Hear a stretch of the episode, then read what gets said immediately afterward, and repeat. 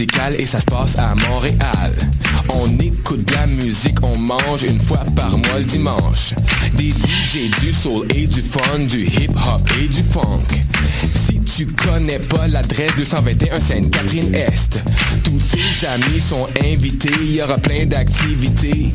Parle-en, fais de la publicité, l'émission sera rediffusée sur les ondes de choc de 11h à midi chaque dimanche. Fresh, paint, beats, eat pour des journées captivantes. Le Café Aquin, c'est le café étudiant des sciences humaines, sciences politiques et droit. Situé au deuxième étage du pavillon Hubert Aquin, au local A2030, il est ouvert à toute la communauté de l'UCAM. C'est un projet étudiant entièrement géré par ses membres. Café filtre et spécialisé, sandwich, viennoiserie, jus, fruits et bien d'autres vous attendent dans une ambiance décontractée et propice au travail scolaire. Situé au deuxième étage du pavillon Hubert Aquin, au local A2030. Le café est aussi disponible pour organiser vos événements. Pour nous contacter, café.aquin@gmail.com ou poste 0291. Vous écoutez Choc pour sortir des ondes.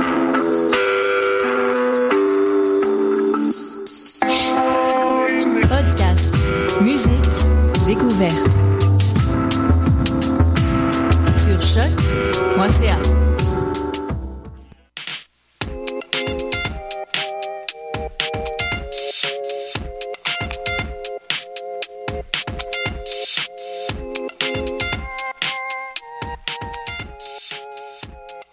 Février 2016.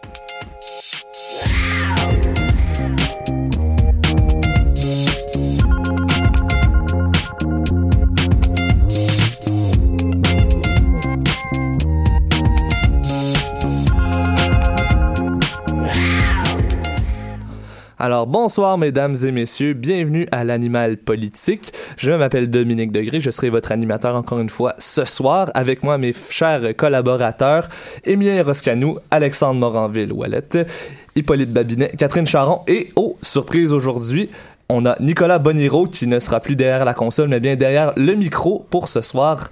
Alors, euh, bonsoir, mesdames et messieurs. Et bonsoir, dame.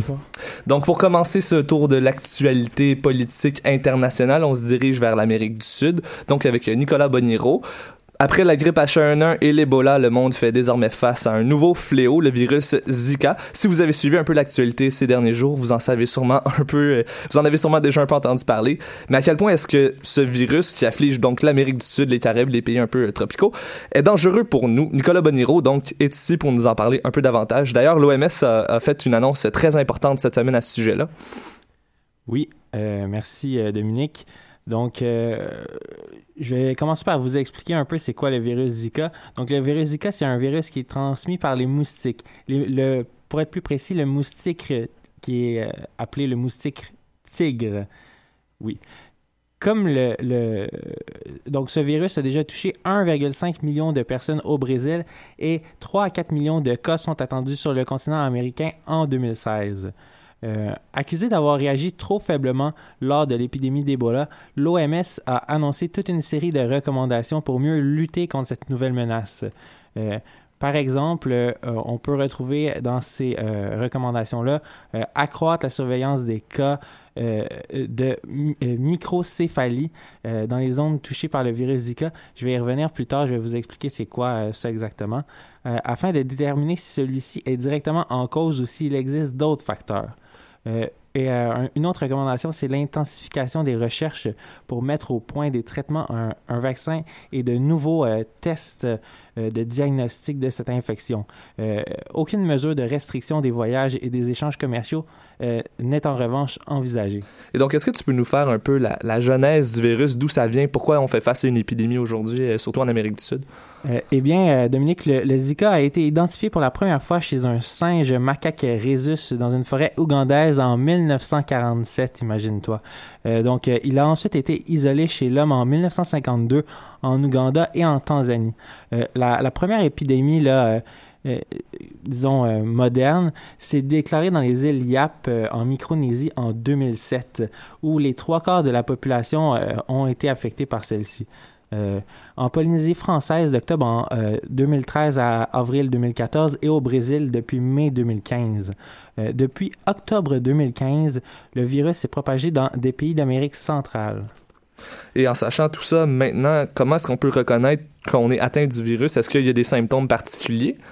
Euh, en fait, l'infection est as- asymptomatique, oui, plutôt, pardon, excuse-moi, euh, dans les trois quarts des cas. Euh, les, les symptômes, quand ils existent, apparaissent 3 à 12 jours après la piqûre, sous forme d'éruption cutanée, avec ou sans fièvre.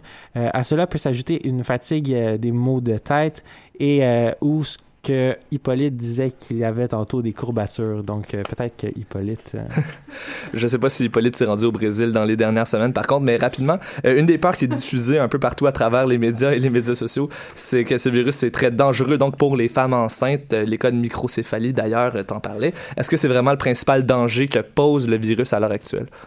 Euh, ben, c'est euh, l'un des principaux sujets de préoccupation. Euh, même si la preuve n'est pas encore formellement établie, il est désormais hautement probable qu'une infection par le virus Zika pendant la grossesse peut entraîner de graves anomalies du développement cérébral, comme justement la microcéphalie, qui est une trop petite taille du cerveau et du périmètre crânien, souvent associée avec des lésions cérébrales. Les atteintes les plus sévères peuvent conduire à une mort euh, in utero ou dans les premiers jours de vie. Donc, euh, c'est euh, c'est assez dangereux. C'est un peu euh, la, la raison là, pourquoi ça, ça, ça fait autant les médias. Parce que euh, sinon, c'est pas si grave. là. On pourrait pas euh, euh, mourir de ce virus-là, du moins pas en ce moment. Donc, c'est un virus qui, qui pose quand même certains grands problèmes de santé publique euh, à l'échelle mondiale euh, maintenant. Donc, on continue de surveiller ça. Merci beaucoup, Nicolas. Bienvenue.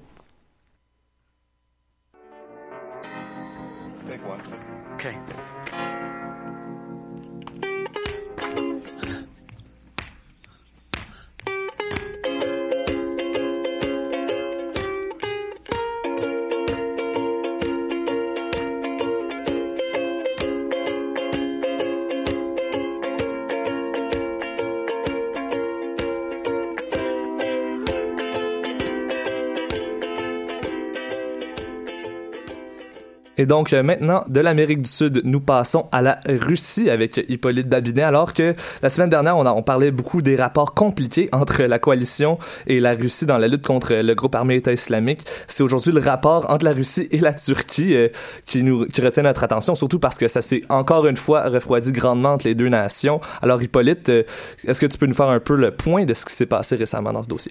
Eh bien, en effet, ça s'est grandement refroidi. En fait, le rapport entre la Russie et la Turquie était déjà fragile depuis le 24 novembre 2015, puisque c'est à cette date qu'un avion russe avait été attaqué par deux chasseurs turcs à la frontière turco-syrienne. La Russie avait alors accusé la Turquie d'avoir délibérément visé son avion en Syrie, ce qu'Ankara avait démenti, estimant que le pays avait simplement réagi à une incursion dans son espace aérien. Alors, qui a tort, qui a raison?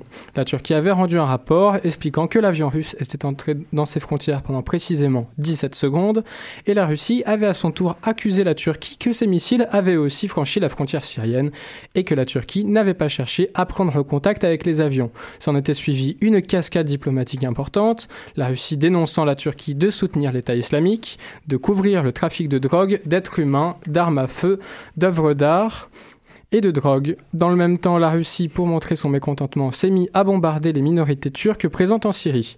L'ambassadeur russe avait été par la suite convoqué à Ankara pour une mise en garde contre cette opération. Et donc, euh, à la lumière de tout ça, qu'est-ce qu'est-ce que la situation euh, maintenant, qu'est-ce qui s'est passé plus récemment dans le dossier russo-turc? Alors plus récemment, en fait le 27 janvier, un avion russe aurait encore une fois pénétré l'espace aérien turc. En réponse, le 29 janvier, la Turquie, qui fait partie de l'Alliance, a fermement condamné cette nouvelle violation de ses frontières. Ankara a convoqué l'ambassadeur russe Andrei Karlov pour lui faire part de sa ferme condamnation de cette nouvelle violation de son espace aérien. Le ministère de la Défense russe a réfuté l'accusation, déclarant une propagande sans fondement. Le comportement de la Russie, et il faut le rappeler, d'ailleurs est souvent critiqué et désigné comme crimes irresponsables dans la guerre en Syrie par les pays alliés. Et donc, on s'en doute, dans cette joute politique internationale, il va sûrement avoir des conséquences diplomatiques assez importantes euh, en, co- à- en raison de ce genre d'incident. Est-ce que tu peux nous en parler un peu de ces fameuses conséquences qui attendent les, les deux parties? En fait, il faut comprendre que quand la Russie franchit l'espace aérien turc, elle franchit aussi l'espace aérien de l'organisation du traité de l'Atlantique Nord. Et c'est donc le secrétaire général de l'OTAN qui a lui-même demandé à la Russie que ce genre d'incident ne se répète pas. Mais lors du premier épisode, les présidents russes et turcs avaient mis en avant des menaces de plus en plus personnelles. Poutine s'était exprimé en précisant que la Turquie allait regretter d'avoir attaqué un de ses avions et la Turquie avait annoncé avoir des preuves sur l'implication de la Russie dans du trafic pétrolier avec l'État islamique. Cette fois-ci, en revanche, le président turc Recep Tayyip Erdogan a déclaré qu'il souhaitait rencontrer Vladimir Poutine pour qu'il fasse face aux conséquences de ses actes irresponsables. Donc, on peut vraiment parler d'une guerre de mots euh, pour l'instant et une escalade de, de tensions. Est-ce qu'on peut dire que la Russie, donc, cherche à provoquer, à déstabiliser les pays alliés, dont la Turquie? Alors, en fait, oui. Oui et non, c'est-à-dire que c'est pas le premier épisode dans le genre. Euh, le 3 octobre, la Russie avait déjà franchi l'espace aérien turc. La Russie avait prétendu à une, de mauvaises conditions météo dans ce cas-ci. Puis c'est le 16 octobre, c'était un drone qui avait franchi la limite. Mais c'est surtout donc l'épisode du 24 novembre, comme je l'ai déjà dit, qui avait réellement renforcé les hostilités entre les deux États, qui sont pourtant à la base partenaires énergétiques. L'OTAN avait à ce moment-là organisé une réunion d'urgence après cet épisode, jugeant les incursions aériennes de la Russie extrêmement dangereuses. On ne peut pas affirmer que la Russie fait de la provocation, mais c'est un des jugements qui a été émis. Cependant, la question est à double sens. Dans ma recherche, j'ai vu qu'un journal turc se posait lui-même la question de savoir pourquoi la Turquie avait choisi d'abattre cet avion russe, tout en sachant qu'avec la guerre en Syrie, cela ne ferait que renforcer les tensions. Alors, est-ce pour décrédibiliser la Russie aux yeux du monde ou simplement un acte de défense? Nous ne pouvons qu'émettre des hypothèses, mais on peut tout de même rappeler que la Russie soutient le régime de Bachar al-Assad, tandis que la Turquie estime son départ nécessaire pour trouver une solution au conflit, et que c'est peut-être ça la réponse de ces hostilités mutuelles. Ceci étant, et pour terminer, pour la première fois, l'opposition syrienne rencontre l'émissaire de l'ONU pour mener des discussions avec dans l'espoir de mettre un terme à cinq ans de guerre. Donc, euh, merci pour cette synthèse d'une situation très compliquée, Hippolyte. On, on va en reparler, c'est sûr, de ces accords, euh, de ces accords, de ces pourparlers, en fait, à Genève. Et donc, on s'en va en musique maintenant avec Anonymous et Un pied dans la tombe.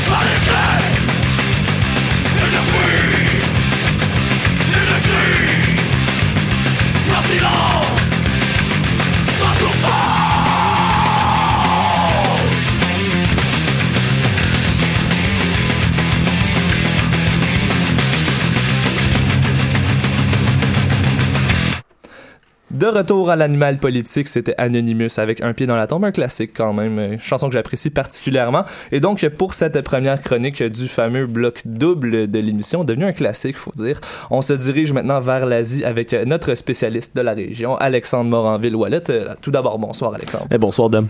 Et donc, euh, la criminalité, c'est jamais l'affaire d'un continent plus qu'un autre. Il y a du crime un peu partout, mais c'est plus fréquent d'entendre parler des crimes qui se commettent proches de nous, hein, un peu la loi de la proximité. Mais il y a un crime assez grave qui a été commis dans un pays asiatique et qu'on entend les échos aujourd'hui. Quelque chose d'assez majeur d'ailleurs, Alexandre. Oui, euh, tout à fait. Il y a une escroquerie monumentale qui a été découverte pas plus tard qu'hier en Chine. Il y a deux bulldozers qui ont retourné près de 1200 livres de comptes qui avaient été enterrés à 6 mètres de profondeur dans un petit, petit jardin de la province rurale de Lanui et ont mis à jour donc l'une des plus grosses fraudes financières de l'histoire. C'est la firme de placement en ligne Ezubaho, euh, qui était la plus grande de l'heure en Chine, ou du moins l'était euh, jusqu'à hier, qui s'est vu prendre en défaut alors que 21 de leurs employés ont été arrêtés, dont son dirigeant qui s'appelle Ding Ning, un, bien drôle de nom, il me fait bien rire. Euh, la somme escroquée euh, s'estimerait à près de 7,6 milliards de dollars et elle a été, euh, cet argent-là a été floué en moins de 18 mois. Donc 7,6 milliards de dollars en 18 mois, c'est phénoménal. Donc c'est assez faramineux comme somme, surtout dans une petite période de temps comme ça. Comment est-ce que cette compagnie a pu faire, en fait, dérober autant d'argent à ces, à ces personnes-là sans que, sans qu'aucun individu qui a investi ne s'en rende compte, sans même que les autorités euh, s'en rendent compte?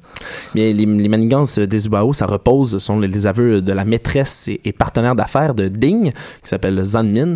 Euh, ça repose sur un système de Ponzi. Un système de Ponzi, c'est un système, un montage financier frauduleux qui consiste à rémunérer les investissements des clients, euh, essentiellement avec les fonds faits par d'autres clients, dans le fond. Alors, euh, si j'ai un client A qui me remet 10 dollars, par exemple, et que je lui promets un taux euh, de 100%, je lui remets 20 dollars, mais ce 20 dollars-là vient du 10 dollars du client euh, B et C, par exemple. Alors, euh, ça s'autofinance, c'est totalement illégal.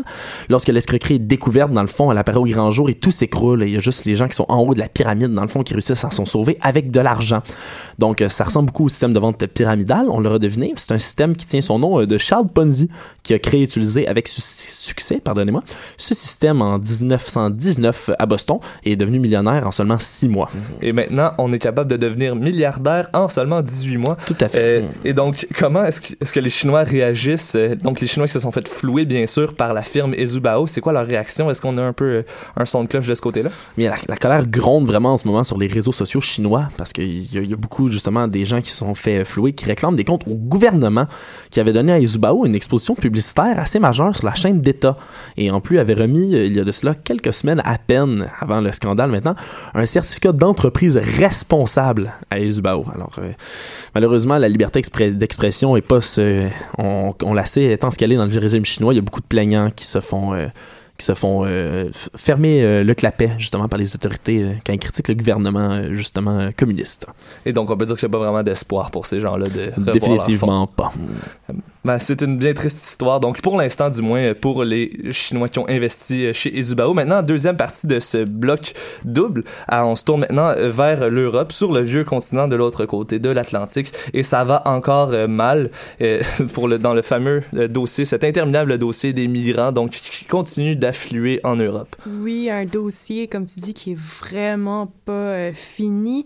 Euh, commençons d'abord par le Danemark, euh, où il y a eu mardi dernier une, une politique qui a fait une nouvelle loi, en fait, qui a fait en sorte que chaque fois qu'un nouvel immigrant rentre sur le terrain, il doit donner tous ses objets de valeur à, au gouvernement. Leurs droits sociaux sont complètement euh, diminués et il y a une, le, le, le temps finalement que ça prend pour que les gens retrouvent des membres de leur famille est aussi énormément allongé. Euh, tout ça fait en sorte que l'artiste chinois euh, Ai Weiwei a retiré vendredi ses œuvres euh, du pays en signe de protestation. Du côté de l'Autriche, euh, dimanche, il y a leur barrière qu'ils construisent en ce moment entre leur frontière avec la Slovénie. Euh, elle a finalement été terminée pour clore finalement le euh, couloir principal où les gens, euh, les, les migrants rentraient dans le pays. Puis euh, en Allemagne, il y a un sondage euh, qui, a, qui est sorti et qui montre que 40% de la population est insatisfaite de la manière avec laquelle Angela Merkel a géré le dossier des migrants en Allemagne. Donc ça va vraiment très bien là-bas, euh, Eh ces ben, histoires-là. et c'est un dossier qui continue euh, de nous suivre et Ouais. les jours se suivent mais ne se ressemblent pas. Et donc, c'est pas pour ça vraiment que tu es venu nous parler aujourd'hui. C'est un autre dossier qui se déroule en Italie où il y a énormément de friction par rapport au Pax. Donc, c'est un type d'union euh, qui lie légalement deux personnes, un genre d'union civile, sans regard donc sur leur sexe euh, respectif. Donc, ils peuvent être de même sexe, Ouais. de même sexe, pardon, euh, donc pour gérer leur vie commune. Mais ça ne fait pas plaisir à tout le monde en Italie. Non, rappelons que l'Italie, c'est le dernier pays de l'Europe de l'Ouest à ne pas avoir de législation au niveau des euh, entre des personnes du même sexe, ce qui fait en sorte que le nouveau projet de loi que Monica Serina, donc une sénatrice euh, italienne membre euh, du Parti démocrate, a finalement relancé le débat sur ce- ces unions avec les gens du même sexe. C'est la première fois, et ça c'est à noter, qu'un projet de loi à propos de ce genre d'union-là a réussi à se rendre jusqu'au Parlement. Donc c'est quand même euh, une première. Puis euh, cette loi donc sur la formation sociale euh, spécifique ne fait en effet pas le bonheur de tout le monde. Donc, il y a eu des, des manifestations par rapport à ça, on s'en doute bien. Il y a d'ailleurs des chiffres un peu inhabituels qui sont ressortis par rapport à la présence à ces manifestations. Oui, tout à fait. Bon, tout bon manifestant qui se respecte a déjà été en désaccord avec euh, les chiffres euh, qui ont été donnés par les autorités à propos du nombre de personnes présentes lors de la manifestation. Donc, la manifestation qui s'est tenue au cirque Maxime de Rome, donc une place publique euh, à Rome, ne, ce, ce site-là ne peut accueillir que bon que 450 000 personnes. Quand même, pour un c'est- bâtiment c'est quand même c'est très- quand même gros là. Eh bien, selon les organisateurs, il y avait 2 millions de personnes présentes lors de l'événement. Donc déjà là, on, on- mon petit, euh, mon, mon, mon petit, euh, en tout cas, selon moi, ça se peut pas. Est-ce que tu cherchais à Euh, dire ton petit doigt par pur hasard? Je t'ai vu l'agiter en studio de tous les côtés. Ouais, c'est le coquin. Je ne me souvenais plus de son petit nom. Euh, bref, donc euh, les, organisateurs s'attendaient à, retenir, à avoir à accueillir finalement 500 000 personnes, ce qui est déjà un gros montant, mais euh, selon les autorités, donc euh, les journalistes et les gens présents sur place, euh, le chiffre euh, tournerait plus autour de 300 000 personnes. Et donc, et on s'en doute bien, encore une fois, il y avait des homosexuels de la partie qui manifestaient pour revendiquer certains droits. Eh c'est- en fait, c'est selon les organisateurs euh, et président de Generazione Famiglia, donc Jacopo euh, c'est pas contre les homosexuels que cette manifestation-là a été tenue, c'est plutôt euh, à propos de l'impact que cette loi-là va avoir sur les enfants. Donc, on rappelle que cette loi-là permet euh, aux partenaires d'adopter l'enfant de son autre partenaire, même si c'est pas son enfant biologique. Euh, il y a certaines personnes qui se révoltent contre ça, dont euh, une certaine euh, Ludovine de la Rochère, qui est la présidente de la Manif pour tous, qui est un peu l'homologue, si on veut, de l'organisation de Monsieur Jacopo Kogge, qui, euh, selon elle, de c'est pratiquement inhumain de rendre euh, orphelin de père ou de mère un enfant. Donc euh, ça ça n'accuse pas nécessairement les homosexuels, mais on s'entend que c'est pas mal vers eux que cette euh, manifestant ce- cette manifestation là a été visée. Et donc, brièvement, on se doute bien aussi avec la communauté euh, catholique qui est très présente en Italie, autant physiquement qu'avec le, le, le Vatican. Et donc, que le- spirituellement, donc, euh, brièvement, on peut se douter qu'ils sont, bien sûr, opposés à tout ça. Tout à fait. Ils ont même fait, euh, ils ont même fait paraître une lettre euh, vendredi qui montrait leur désaccord. Cependant, la mode, le monde de la mode s'est aussi manifesté. Donc, on parle ici de la compagnie Dolce Gabbana qui a créé une marque euh, en, euh, pour soutenir finalement euh, les homosexuels parce qu'on rappelle que les créateurs étaient un couple à la base. Ben, merci beaucoup, Catherine. On va continuer à suivre l'actualité européenne avec toi la semaine prochaine. Parfait, ça me fait plaisir.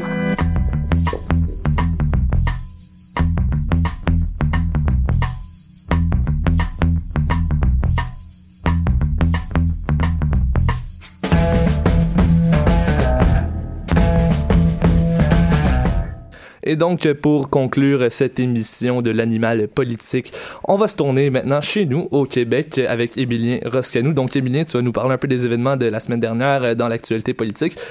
on peut pas euh, passer à côté de la question du fameux remaniement ministériel. Donc, est-ce que tu peux nous euh, mettre un peu de lumière là-dessus? Oui, donc le, re- le remaniement ministériel touche à beaucoup de sujets. Ça a beaucoup brassé à Québec. Donc le remaniement a eu lieu jeudi. C'est un remaniement de mi-mandat. Donc c'est un c'est un changement d'envergure pour le gouvernement qui veut euh, créer une une session avec avec le passé. Deux nouvelles années donc. Beaucoup de changements. Tout d'abord, Pierre Moreau, il va être notre nouvel, nouveau ministre de l'Éducation. Il a été assermenté. Donc, euh, lui, il va faire face à beaucoup de défis. Les compressions budgétaires des dernières années ont été d'un milliard de dollars en éducation depuis six ans, dont 350 millions en 2015-2016. Il y a beaucoup de graines dans la société civile. Il y aura du pain sur la planche. Il y a des coupures, il y a des manifestations, des chaînes humaines autour des écoles, des écoles qui tombent en décrépitude. Hier même, il y avait plus de 100 écoles qui étaient encerclées par des chaînes humaines du mouvement Je protège mon école. Il y a aussi le dossier épineux des commissions scolaires. En tout cas, on comprend pourquoi le nouveau ministre a eu une chute de pression en apprenant qu'il héritait du ministère de l'Éducation. Donc, il serait intéressant, il intéressant dans les prochaines semaines de voir comment Pierre Moreau va, va mener euh, tous ses chevaux de combat. Il y a aussi François Blais, Bon, notre cher ministre de l'Éducation euh, qui est retourné euh, à l'emploi et la solidarité sociale, son emploi précédent.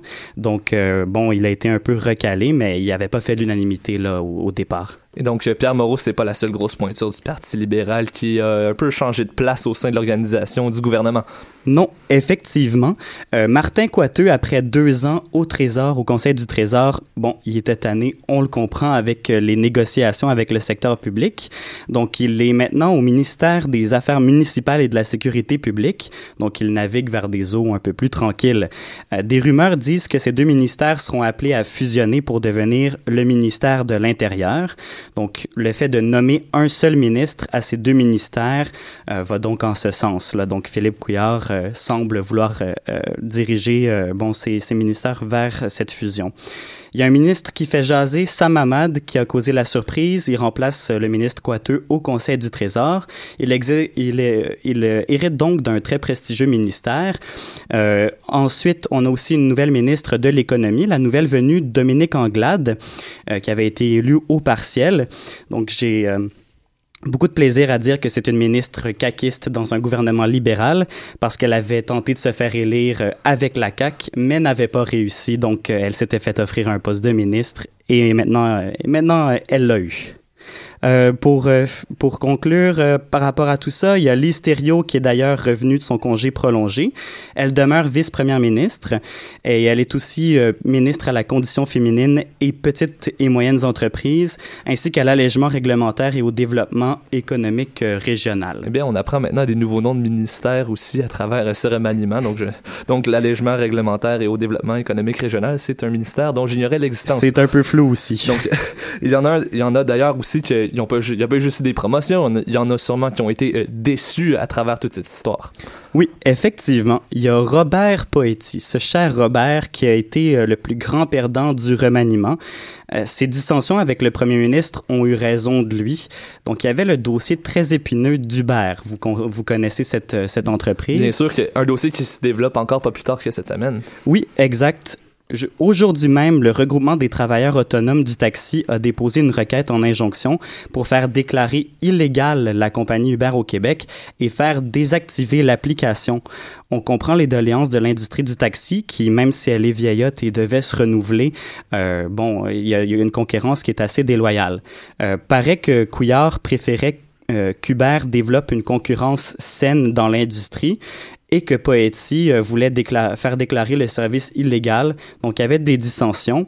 Ça aurait été trop beau pour être vrai si notre gouvernement avait forcé la main d'une multinationale capitaliste qui traite ses employés comme des numéros et qui pratique l'évasion fiscale en toute impunité.